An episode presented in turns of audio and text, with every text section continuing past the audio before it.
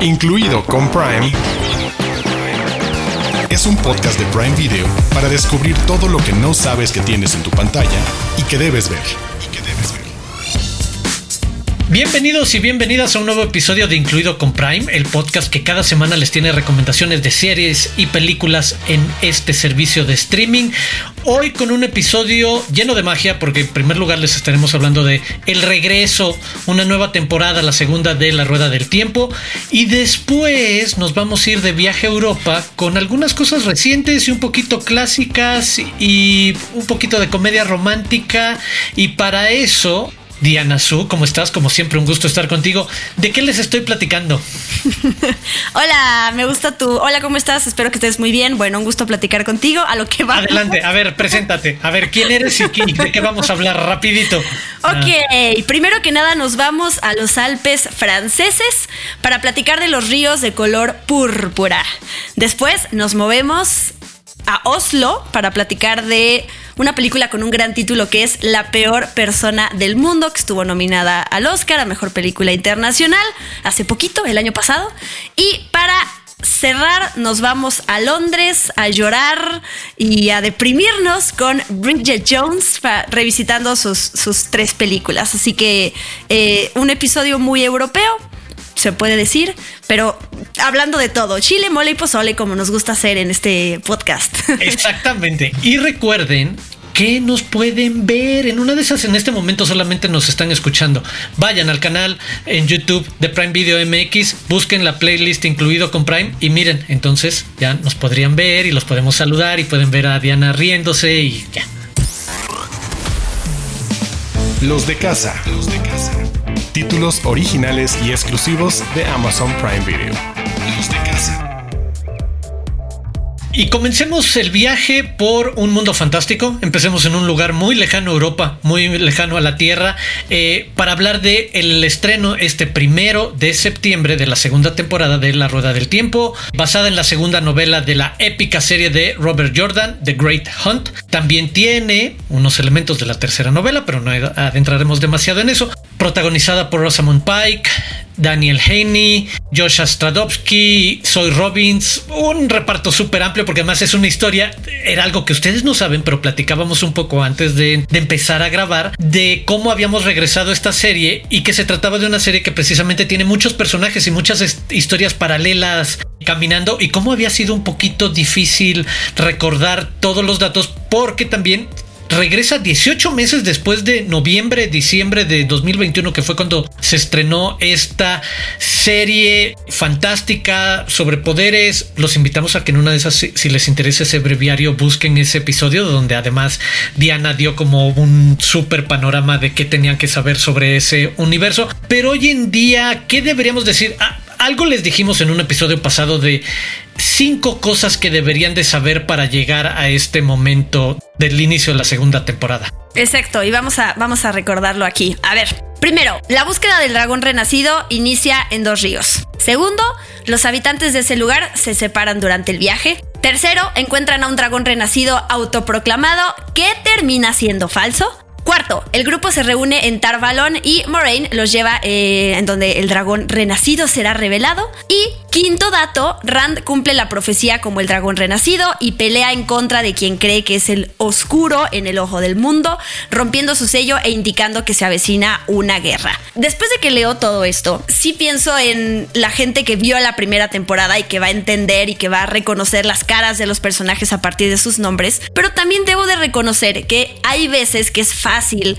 contar lo más importante de una temporada para poder alistar a la gente a que vea la segunda. Y creo que esta no es la ocasión, porque sí siento que una serie como esta, si les gusta Los Anillos de Poder, si les gusta Game of Thrones, si les gusta The Witcher, son series con muchos personajes en donde sí son de fantasía, pero se sienten, o sea, está ese drama épico, denso, en donde si no viste la primera temporada, quizás te cueste un poco más de trabajo. Así que mi recomendación es vean la primera temporada, que además, eh, como tú bien dijiste, estrenó en 2021, se convirtió en la serie original de Prime Video más vista ese año, entonces de ahí también se desprendió la confirmación de la segunda temporada.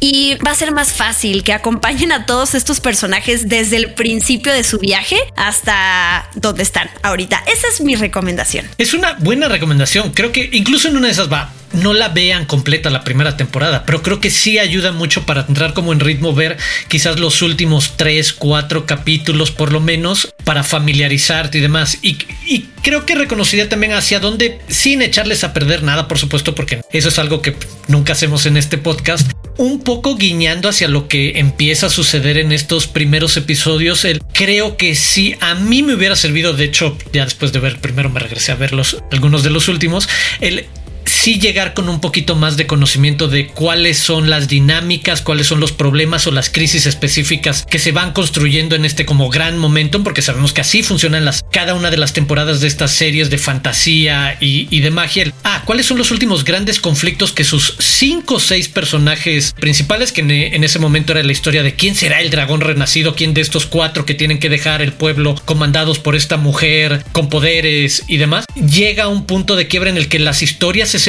y creo que en esta nueva etapa sí necesitamos un poquito más de contexto de hacia dónde los llevó a cada uno de ellos sus historias porque creo que lo que les puedo decir es que en estos primeros episodios se empiezan a enriquecer a un poco más cada una de esas historias. Como sabemos en estos mundos de fantasía y sobre todo en estas adaptaciones de fenómenos literarios, siempre hay historias muy vastas y amplias alrededor de cada uno de estos personajes. Creo que estamos en esa etapa en la que al menos en los primeros episodios veremos un poco más de cómo va creciendo la historia de cada uno de estos cuatro aspirantes en algún momento a Dragón Renacido y qué pasa con el que ahorita tenemos como el de, ah, sí, creo que Ranchi es el dragón renacido, que yo creo que sí, pero también me guardo siempre, creo que como todos, un pedacito de, en una de esas no, y nada más nos están engañando por una temporada o por dos temporadas. Me gusta lo que está pasando con cada una de estas historias paralelas y creo también que hay nuevas historias paralelas muy ricas fuera de ese núcleo del viaje del antihéroe que conocemos y de quién es el elegido y del Chosen One y demás, lo que está pasando en otros que están descubriendo eso, que es quizás lo que a mí me despierta un poco la curiosidad con, con estas series o con, con estos retratos, el cómo funcionan los poderes dentro de cada uno de estos universos, porque detrás de todo siempre hay ciertas reglas de qué pueden hacer o qué no pueden hacer o cómo lo consiguen. Y creo que en una de esas historias paralelas estoy aprendiendo un poco más de cómo funciona el poder que utilizan todos estos magos y magas, brujas y demás. Sí, y que siendo una historia de fantasía, pues tenemos estas criaturas amenazantes y tenemos un diseño de producción increíble, el diseño de vestuario, todo para meternos como en este mundo que al final y esta atmósfera que sabemos que pues, es algo de ficción, pero que es tan tangible como todo lo que le ponen. Para, hay, hay tres actores que se suman en esta temporada o que hay que tenerlos en el radar. Eh, Kiara Coveney es una de ellas, Mira Cial y Natasha O'Keefe, que quizás lo ubican de Peaky Blinders, se suman a todo este reparto que ya estaba. The Wheel of Time es una serie de 14 novelas, sé que las tres fueron terminadas por Brandon Sanderson, el autor de fantasía que terminó de escribir esta historia después de que falleció Robert Jordan. Y mm, pues entonces hay para rato en realidad para seguir desarrollando esta serie. Eso me gusta porque yo sí soy muy, bueno, saben lo fan que soy de los anillos de poder, el Señor de los Anillos y todo, de todo ese mundo. Entonces, ver estas historias y como dices, entender la mitología, que es, eso es como a veces lo que es abrumador, ¿no? Ok, pero espera, aquí hay dragones, pero cómo se comportan y, y cómo reaccionan y luego, creo que lo resumiste perfectamente bien, es una historia de esas de quién es el elegido y mientras llegas a eso, todo lo que puede suceder en el camino y cómo se van haciendo bandos y cómo los personajes dicen, yo soy, tengo más talento que tú, yo valgo más que tú, yo demostré en esta batalla que soy más capaz de tener el título, es lo que te hace que estés intrigado todo el tiempo, ¿no? De todo puede ocurrir. Y entonces y decías ahorita, batallas. En esa parte, el nivel de producción, así como dices, el diseño de producción es el de a los amantes de la acción. Es, hay buenas secuencias y batallas, como puedes esperar en este perfil de series. Entonces, ya lo saben, a partir del primero de septiembre, la segunda temporada de La Rueda del Tiempo. Desde las profundidades. Joyas de Prime Video.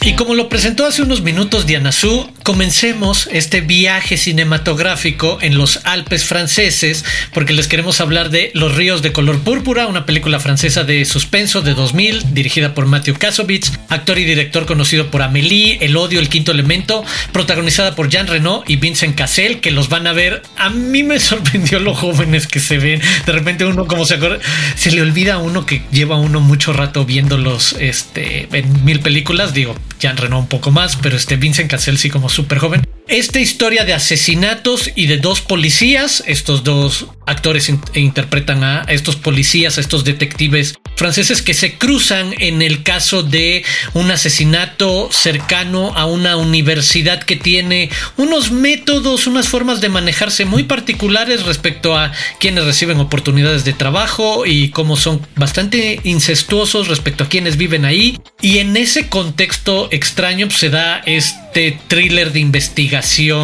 de dos policías. ¿Qué te pareció, Diana Su?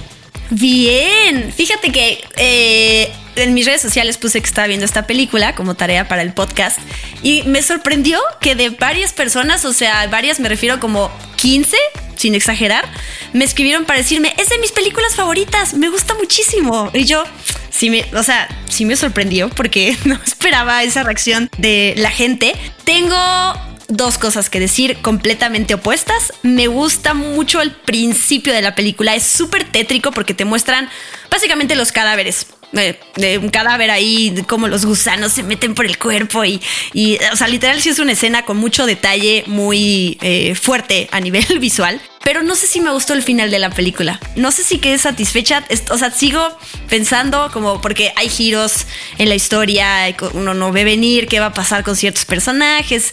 O sea, está muy bien llevado toda la parte del thriller, del misterio, porque tú ya hablaste de la sinopsis, pero para sumar un poco, tenemos a este, comisionado de detectives, tenemos a este otro que están investigando aparentemente dos casos que no tienen nada que ver, bueno, hasta tres, uno está con dos y el otro con uno. Y ya cuando se van conectando los casos de alguna manera, es cuando dices, ah, ok, esto me tiene atrapado. Yo leí una opinión del Seattle Times de la película que me encantó porque concuerdo perfectamente y es, esta es la película francesa más estadounidense de la historia. Es como un blockbuster de Hollywood hecho accidentalmente por gente inteligente y es excelente. o sea, hay ahí le están dando duro a Hollywood, pero totalmente, o sea, si no ves la película en su idioma original que es francés, pues quizás si digas, esto es una película, un thriller de misterio gringo, como los que veo de resolver misterios, ¿no? Como con un gran nivel de producción y con estos actores que son lo máximo, que tú los atacaste un poquito, pero yo siento que se, se conservan bien. ah, no, súper bien, pero pues, increíbles, pero si te das cuenta lo que son veintitantos años, veintitrés años en el tiempo y el de... Qué feo, las arrugas son de sabiduría, ¿no? Se no, no, no, se siguen viendo bien. Que se ven terribles, terribles. Yo solo dije que se ven jóvenes. Está bien. Sí.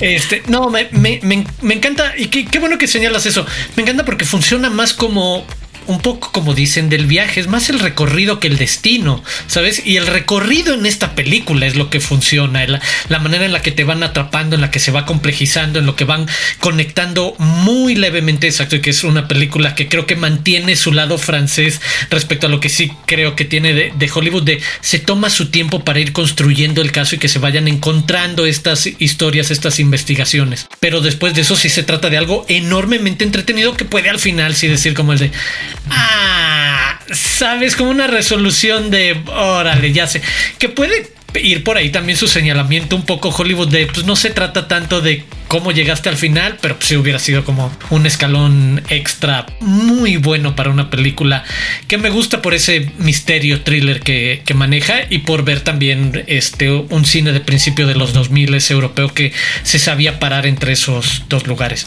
No mira nada muchos premios César, este pues ya saben, Los ríos de color púrpura. Y tuvo una secuela. Sí, pero esa no. ¿eh? Ya, esa no hablamos de ella, perfecto. No, sí, exacto, es el de. No, no, no, esta es la buena. Es de, así, así dejémoslo, amigos. Este, subámonos al avión y ahora vámonos hasta Noruega para hablar de la peor persona del mundo. Como dices, uno de los mejores títulos que hemos escuchado en muchos años. Y una de las mejores reapropiaciones, creo yo, de la comedia romántica con un filo enorme, súper ácido y crítico de pues, cómo se puede desenvolver a alguien en una inmadurez emocional alrededor de las relaciones y ver el retrato en primera persona. Esta tercera película del director Joaquín Trier, parte de una trilogía de Oslo, este junto con Reprise y con Oslo 31 de agosto. Sí, en otro tono muy, muy distinto. Me gusta muchísimo la actuación de, de ella, la actriz. ¿Qué quieres decir de la peor persona del mundo? Primero que me puse a buscar si el director Joachim Trier era pariente de Lars von Trier, porque claro, seguro es como Sánchez el apellido y todos se llaman igual en Noruega y yo dije, la conclusión lógica es que sí. Pero no, él dijo en una entrevista que su papá está de alguna manera relacionado con el árbol genealógico de Lars von Trier, pero que no están en contacto uno con el otro, por si tenían la duda, la respuesta es no. Pues a mí me, me encanta el título, creo que esta reflexión de eres una mala persona cuando te pones a ti primero que a los demás la respuesta para mí es no, no eres una mala persona. Pero como Sommer en la película de 500 días sin ella, es este debate de ah, qué egoísta eres ante la sociedad. Y yo defiendo que no. Y yo sé que tú también, porque tú escribiste un libro al respecto, de hecho, de tus viajes y de lo importante que es que siempre estés tú antes que el resto del mundo. Pero bueno, eso es otro tema ya más de, de, de que me estoy desviando. Esta película, a ver, está dividida en varios episodios, capítulos, si se le puede decir, y trata trata sobre la vida de una joven, sobre sus trabajos, sobre las relaciones que tiene, sobre su pareja, su familia y la relación que ella tiene con, con pues, consigo misma. Me gusta porque cada capítulo tiene una,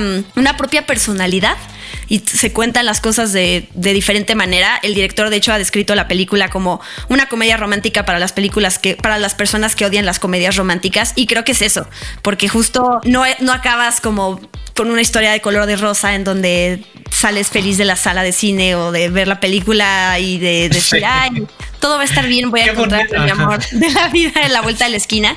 Y creo que todo esto, independientemente de cómo está contado, lo mejor de la película, pues es ella, eh, Renate Reinsve, que es la protagonista lo hace increíble. Es que me gusta eso, creo que lo describiste mucho, el cinismo que tiene. Para los cínicos que no les gusta ese retrato romántico de la comedia romántica que acaba en finales inverosímiles, el cinismo realista de esta película es muy atractivo. Y como dices, me sumo a la digresión respecto a lo importante que es estar primero con uno mismo bien y ponerse a uno por delante de las cosas. Pero al final eh, lo que hace esta película es retratar la parte patológica de cuando haces eso sin darte cuenta dónde están los límites y dónde está como la parte sana y simplemente pasas por encima de todos los demás en, en un afán de autodescubrimiento o amparados, porque además también creo que es un ejercicio muy interesante para algunos adultos el decir, por supuesto que todos hemos pasado por una etapa así en la que te permites pasar por encima de los otros porque te dices que te estás autodescubriendo, que te estás definiendo, que esto es lo que tienes que hacer, sin detenerte a pensar eso. El también se vale ser la, hacer la autocrítica de sería la peor persona del mundo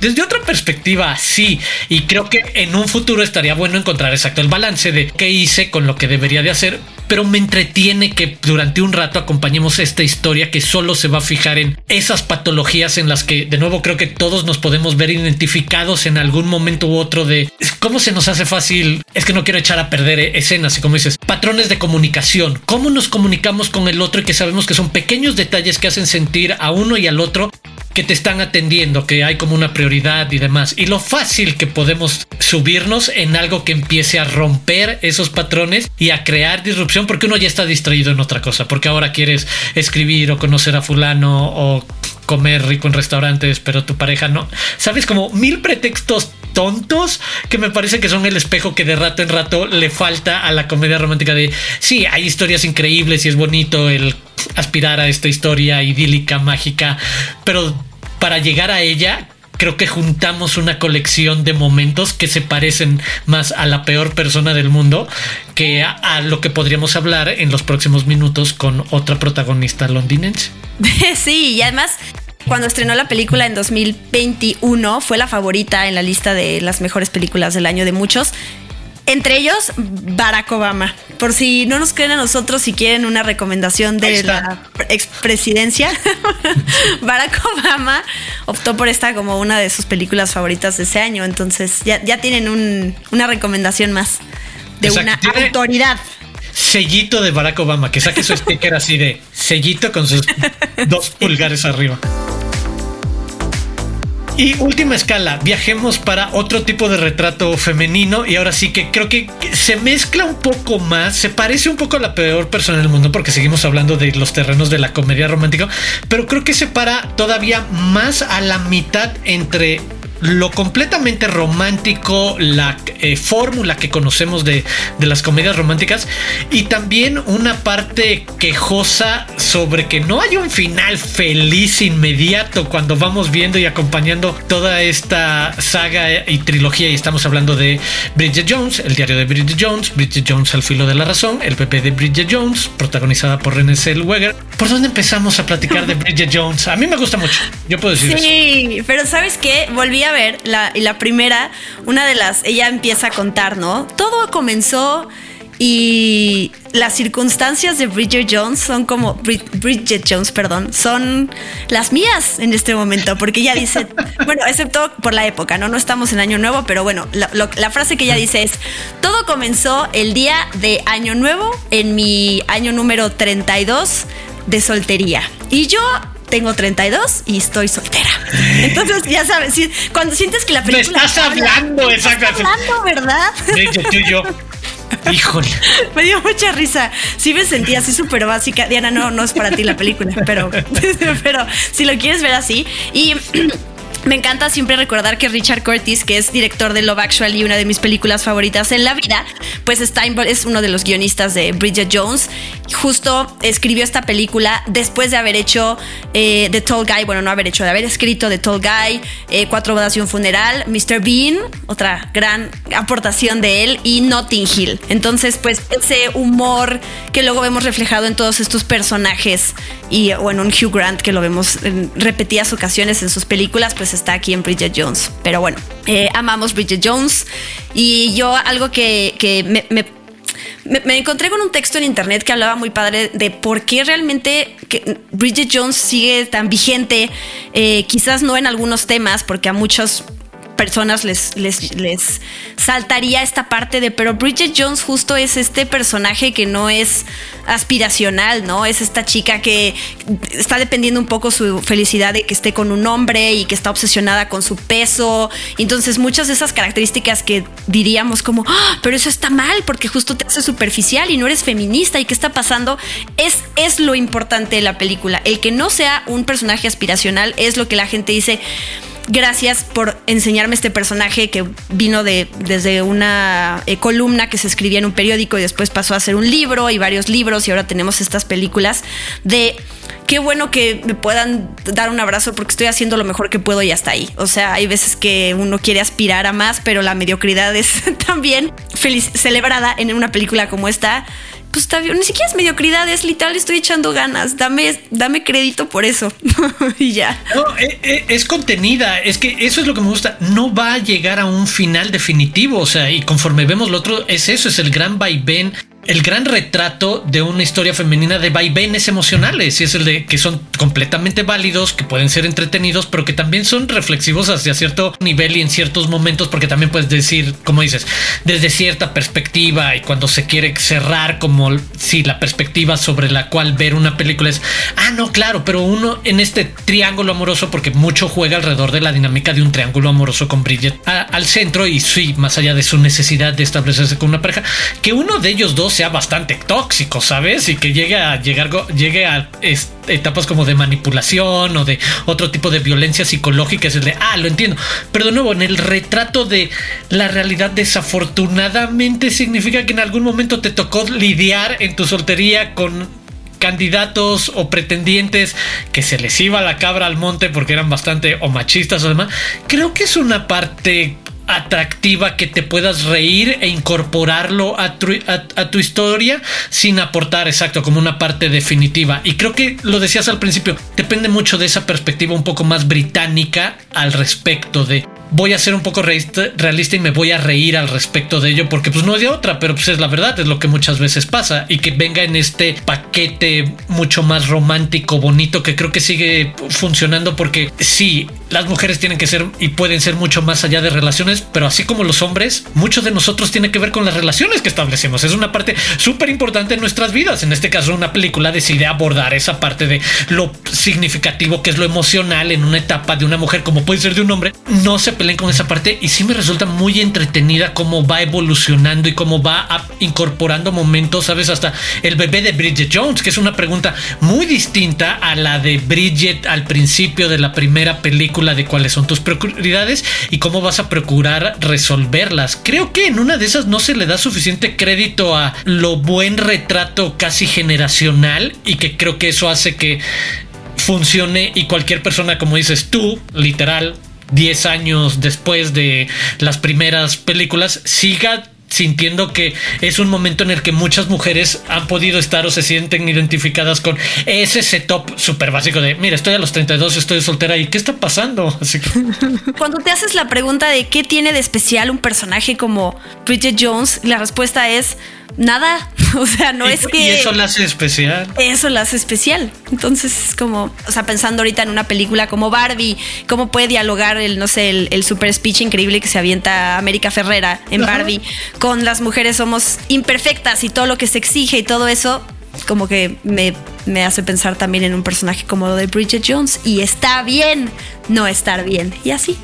Y está bien divertirse con esas películas, porque además al final del día Bridget Jones es muy entretenida. No crean que estamos dándole como la vuelta de deberían de verla desde este análisis filosófico, introspectivo, sociológico. Es de sí, da para eso, lo cual está muy chido, pero la van a pasar bien. El viaje, ahora sí que el recorrido con las películas no es pesado para nada. Y creo que hay crédito, y quizás no los mencionamos mucho, reparto, obviamente a René Zellweger, pero creo que también conforma uno de los mejores triángulos amorosos con los perfiles que te ofrecen a dos actores como Colin Firth y Hugh Grant como epítomes de perfiles británicos, ¿sabes? Si los volteas a ver y es el como, ah, sí, claro, ya sé un poco quién eres detrás. Y pueden ver el diario de Bridget Jones y pueden ver Bridget Jones al filo de la razón y luego la tercera parte que salió mucho tiempo después que es el bebé de Bridget Jones, todo en Prime Video.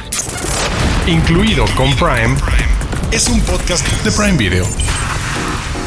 Aprovechando el estreno de la segunda temporada de La Rueda del Tiempo, tenemos varios títulos épicos para recomendar a los fans de esta gran saga, inspirados en obras y personajes literarios y que pueden ver en Prime Video. Número 1, la trilogía El Señor de los Anillos, basada en las novelas de J.R.R. Tolkien. En 2001, Peter Jackson arrancó una de las más grandes producciones de aventuras y fantasía de todos los tiempos.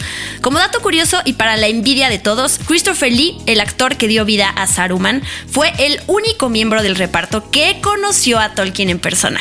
Número 2. Duna.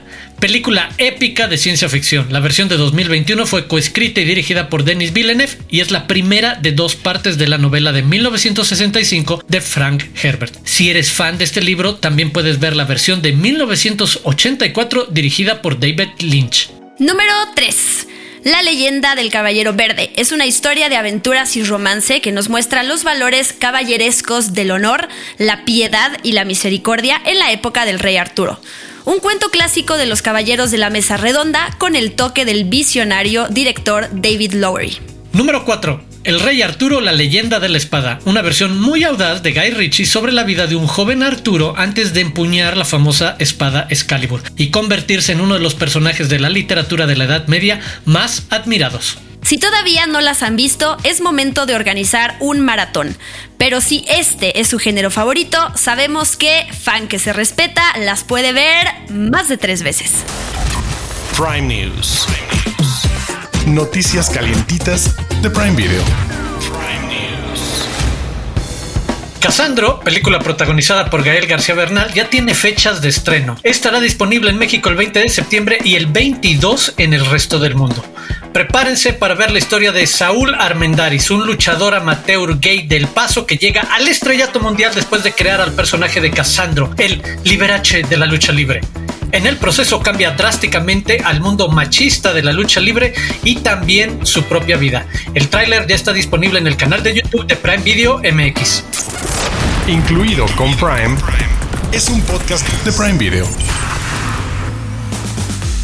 Y así es como hemos llegado al final de este episodio de Incluido con Prime. Viaje, introspección, magia, chile dulce, dulce, pozole, de manteca, rojos, rosados, de dulce. O sea, no importa si piensan en tamales o tacos o demás. Les tenemos una variedad como pocos podcasts. Solo me queda agradecerte, Diana Su, como siempre, por acompañarme esta semana. Antes de que te despidas y de tus redes sociales, invitarlos a suscribirse al canal de YouTube en Prime Video MX para ver cada semana nuestros episodios. Gracias, Diana Su. Gracias a ti por escucharme, por desahogarme, por terapearme básicamente. Yo soy Diana Su en redes sociales arroba guion bajo Diana Su. También pueden escuchar la versión en audio, solamente en audio de este podcast si se suscriben a Amazon Music o a cualquiera de sus plataformas de podcasting favorita. Ahí estamos, como incluido con Prime. Yo soy Arturo Aguilar, me pueden seguir en arroba Aguilar Arturo, invitarlos a seguir a Prime Video en las diferentes redes sociales como arroba Prime Video MX y por supuesto los esperamos la próxima semana en un nuevo episodio para que hagamos más terapia colectiva que nos viene muy bien, la verdad, a todos. Adiós.